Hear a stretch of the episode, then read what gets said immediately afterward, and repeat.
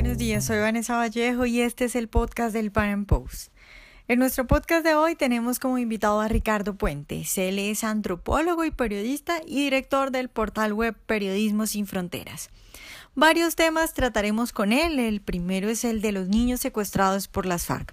Ricardo nos contará sobre los testimonios que ha recogido en sus entrevistas donde se evidencia que las violaciones y la práctica de abortos forzados a las niñas que son secuestradas por esta guerrilla son pan de cada día en los campamentos de las FARC.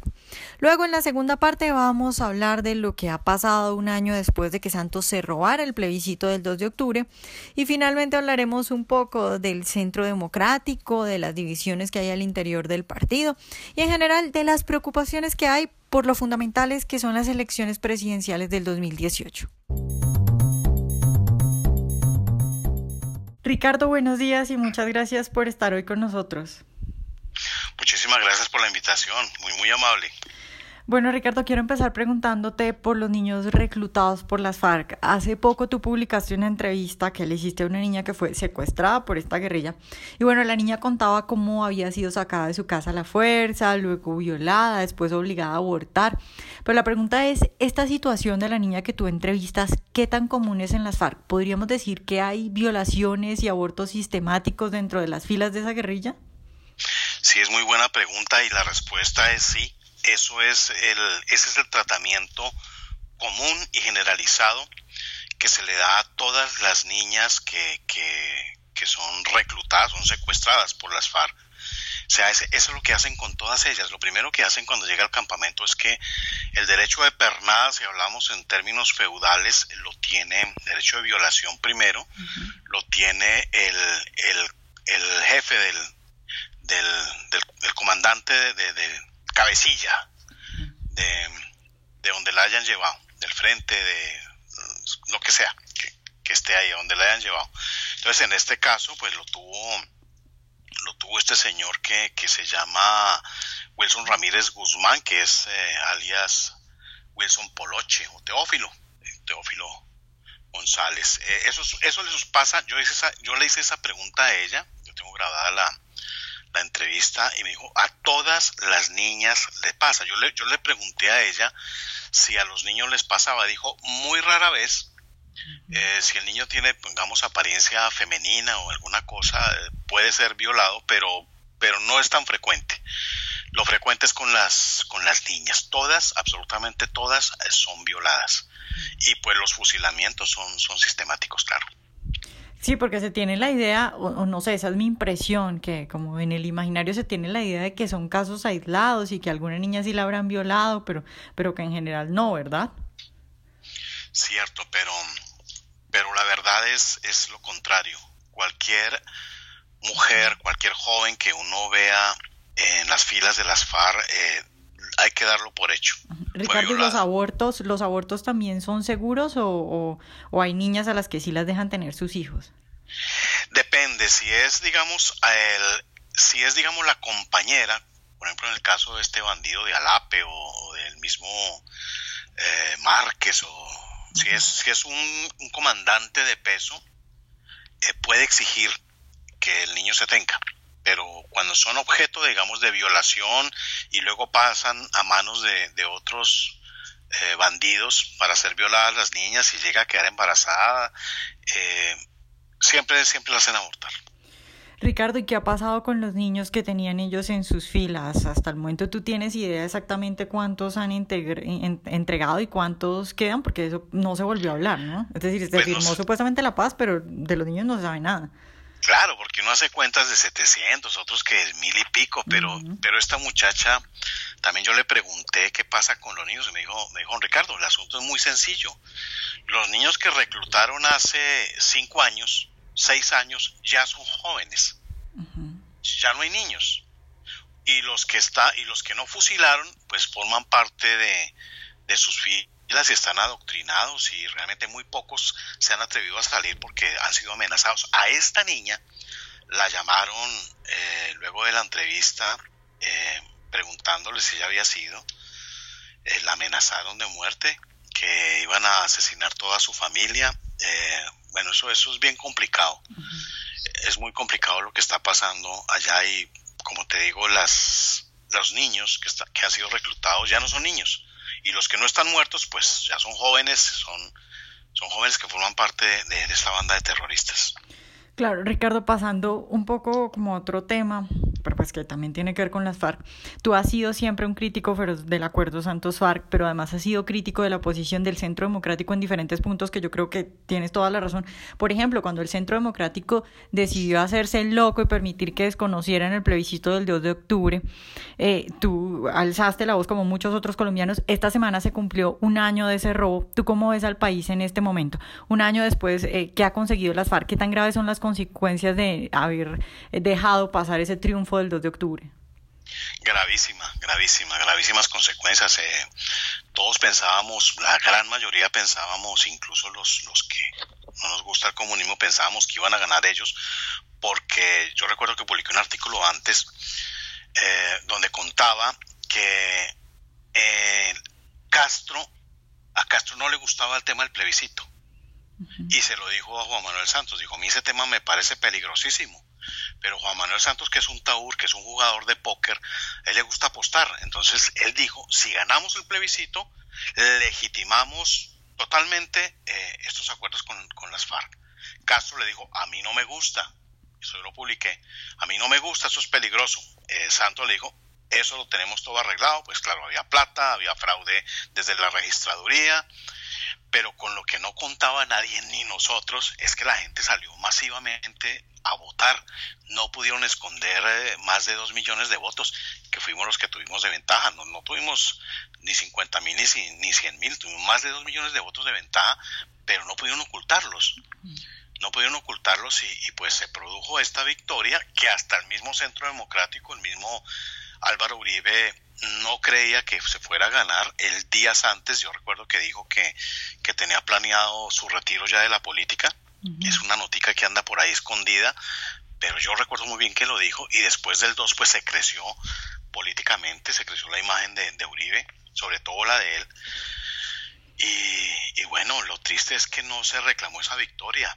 Debe, lo que debería haber hecho el Centro Democrático, que era como el partido político que estaba organizado, porque no solamente la victoria fue el Centro Democrático, también estaba el sector de Ordóñez, los cristianos, los católicos, sectores del conservatismo, pero como partido, como partido, el Centro Democrático estaba, digamos, a la cabeza de, visible del no.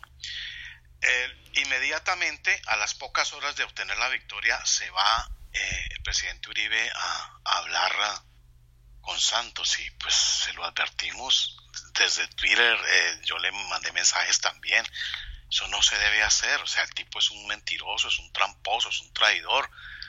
Pero el presidente Uribe no escuchó, o escuchó a sus asesores del sector marxista del Centro Democrático, que lo hay, y se fue a, a negociar la, se fue a negociar el triunfo. Yo recuerdo que Paola Holguín, eh, que fue entrevistada hace poco en La Hora de la Verdad, y la menciono porque fue lo que más reciente escuché, Paola Holguín es, ahorita está a la cabeza de que no, de que nos robaron el plebiscito, pero fue gracias a ella también. Hay una entrevista que yo publiqué en Twitter donde ella dice, gracias, tranquilo, no se preocupe Colombia, que, que agradecemos que las, que las FARC y, Santos no se van a levantar de la mesa de negociaciones. El acuerdo sigue, solamente que hay que hacerle unas reformitas. Ella lo dijo. O sea, gracias a esa posición, a esa posición que fue generalizada en el Centro Democrático, eh, se entregó la victoria del no y se traicionó la confianza de millones de, colombianos que, salieron a votar para, para decirle no a todo el acuerdo en conjunto. eso fue una lástima. Centro Democrático se está convirtiendo en una MUD eh, venezolana. Eso no es oposición. Mira lo que pasó en estos días con el tema de la heavy, perdóname que, me salga un poco el tema.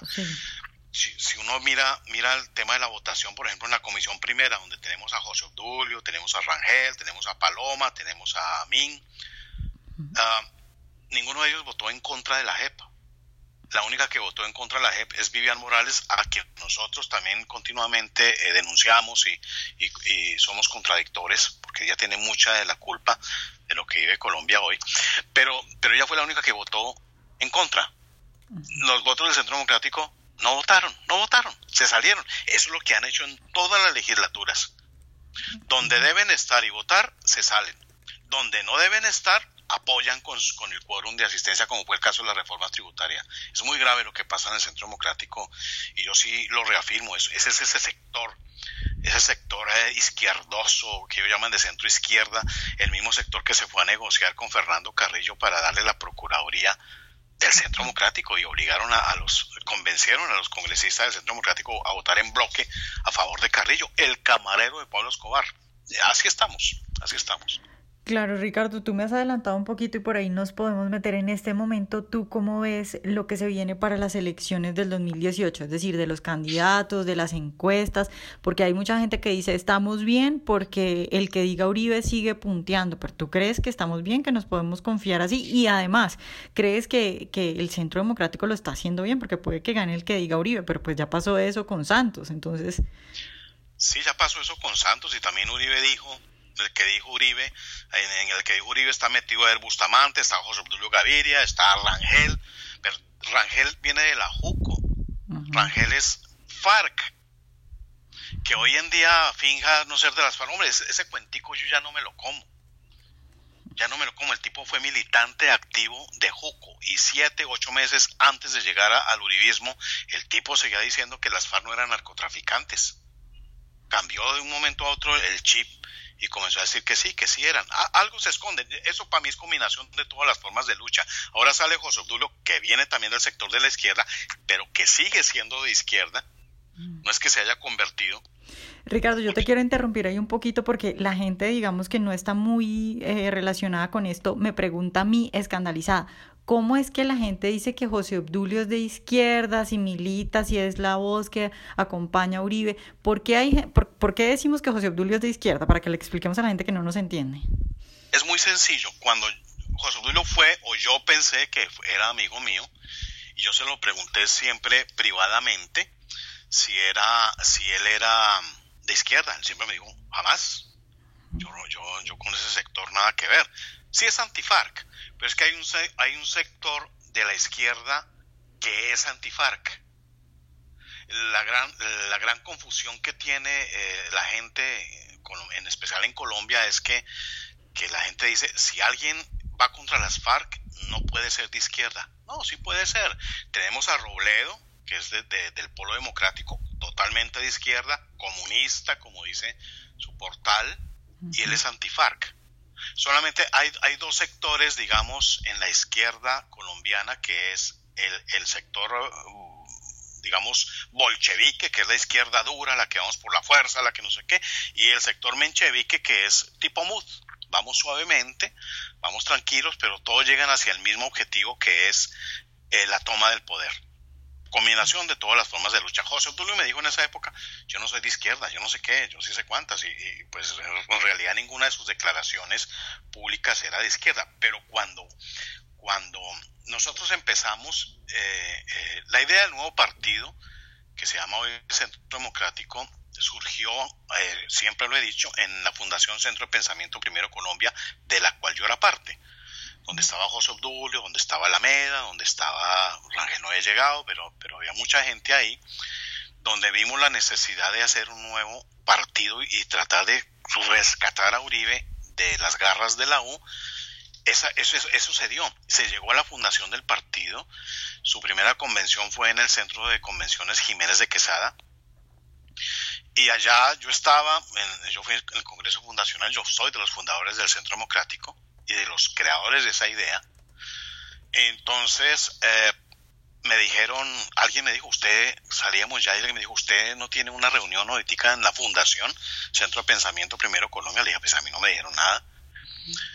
Eh, yo dije, ¿dónde dijo? Pues aquí mismo. Dijo, pues se les olvidó decirme. Yo era de la junta directiva en ese momento.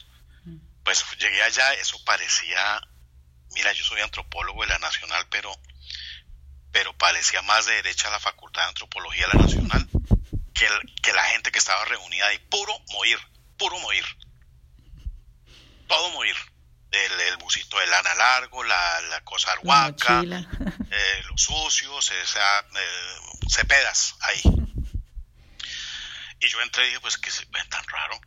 Entré ahí, eh, a Fernando Alameda se sorprendió de verme, cuando llegó José Obdulio, eso, el tipo, eso parecía levitando el hombre allá, eso entró y eso le hicieron eh, carrera y el hombre se paró y dio un discurso que a mí me dejó ya aterrado.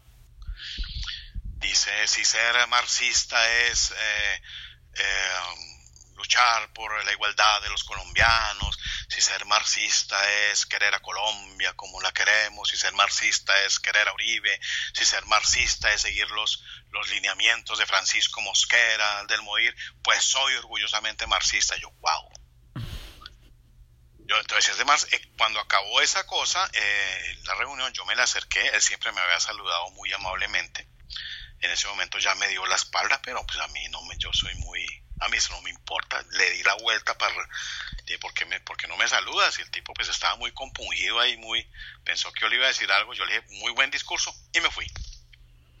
Ahí me di cuenta yo que José Obdulio seguía siendo de izquierda.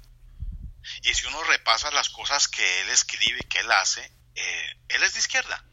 Que es antifarc es otra cosa, pero sigue siendo de izquierda y él tiene un proyecto personal, eh, político y toda su, su, cola, sus asociaciones con el Polo Democrático, con la gente del Moir, con, con Juco por el lado de Rangel, ahí están, están plasmados y están bien representados. Él sigue siendo de izquierda, el hecho de que sea eh, cercano a Uribe no significa nada. En esa, en esa reunión, permíteme, en esa reunión, por ejemplo, decía, viva Gerardo Molina. ¿quién es Gerardo Molina? Gerardo Molina, el, el, de los de los patrocinadores del asesinato de Gloria Lara de Echeverry, la gran cabeza comunista de, Colombia, viva Gerardo Molina. Mm. E, ese es José Obdulio, ese es Fernando Alameda, ese es Rangel, Ever Bustamante y todo su convito que, que es bien conocido. Si hay izquierda en el Centro Democrático, por supuesto. Eh, Ricardo, ya para terminar, yo te quiero preguntar, ¿siente uno que el, centro que el Centro Democrático le está apostando una estrategia de decir no soy de derecha, soy de centro, eh, hago alianzas con gente como Angelino Garzón? ¿Tú crees que ese tipo de alianzas eh, le ponen más al Centro Democrático que lo que le quitan? O sea, ¿ves viable esa estrategia? No, la estrategia es que ahí no hay estrategia ahí no hay estrategia. La estrategia no es ganar votos, sino la estrategia es eh, elegir gente de izquierda con votos de derecha. Esa es la estrategia. No es que sumen porque ellos saben que, O sea, no es que sume a la derecha. No suma a la derecha, le suma a la izquierda. Angelino, ¿por qué no se va para el polo? Y dice, hombre, ¿por qué? Porque sabe que si Uribe lo respalda, los, los, los, los uribistas ciegos van a decir el que diga Uribe, y si Uribe dice que es Angelino, pues votamos por Angelino. Por fortuna hoy ese sector ya está siendo cada vez más reducido, pero eh, es triste, el presidente Uribe lo ha, lo ha permitido, ha permitido ese tema, yo no sé si mal asesorado por, por ese circulito marxista que lo rodea y que lo aconseja y que lo ha llevado de la mano durante toda su vida pública. Es muy triste lo que está pasando. Ricardo, entonces, ¿el, el balance general cuál es? ¿Preocupante? Eh, pues porque si uno tiene la esperanza del centro democrático y estamos viendo todo lo que tú nos has contado, o, hay esperanza. Mm, yo no la veo, yo no la veo a menos, a menos que en el centro democrático dejen subir a, a Rafael Nieto, que yo honestamente lo dudo. Honestamente lo dudo. Rafael Nieto es un gran, un gran, gran candidato no me gusta la parte de él que se ciñó a que vamos a hacer reformitas al acuerdo, pero, pero en su discurso él muestra que, esas reformitas van a ser bien sustanciales. Pero no me, no me gusta el discurso, esa parte del discurso, pero me parece un tipo honesto, me parece que es de derecha, me parece que rescata valores, me parece que le tiene mucho temor a lo que le diga el presidente Uribe, que ese es un gran error. Eh, pero yo veo el futuro preocupante si no se hace una alianza con Alejandro Ordóñez, que de verdad ha sido el único, el único que se ha enfrentado de, total y radicalmente a los acuerdos desde que era procurador, que siempre eh, protestó, que siempre hizo cosas, no solamente salía por Twitter, que ni Twitter tenía, sino hacía cosas, eh, daba declaraciones, eh, tomaba acciones sobre los acuerdos, fue Alejandro Ordóñez. La alianza tiene que hacerse con Ordóñez. Si llega Ramos, pues muchísimo mejor. Pero, pero del sector del Centro Democrático, la salvación está en hasta ahora los candidatos que hay están Rafael Nieto, pero yo dudo. Yo honestamente lo dudo porque Iván Duque es el, el candidato del sector que pone el dinero ahí, que es, que es Fabio Echeverry. Entonces, pues el futuro yo lo veo muy incierto, muy enredado y muy, muy oscuro. Pues confío en que, en que Ordóñez se crezca y pueda llegar con un millón de firmas o más a negociar ese, esa alianza republicana que pide Nieto. Bueno, Ricardo, pues muchas gracias por estar hoy con nosotros. No, muchísimas gracias y Espero que hayan disfrutado esta entrevista de hoy. Recuerden seguirnos en nuestro canal de YouTube y en nuestras redes sociales para escuchar todos nuestros podcasts. Nos vemos en un próximo programa.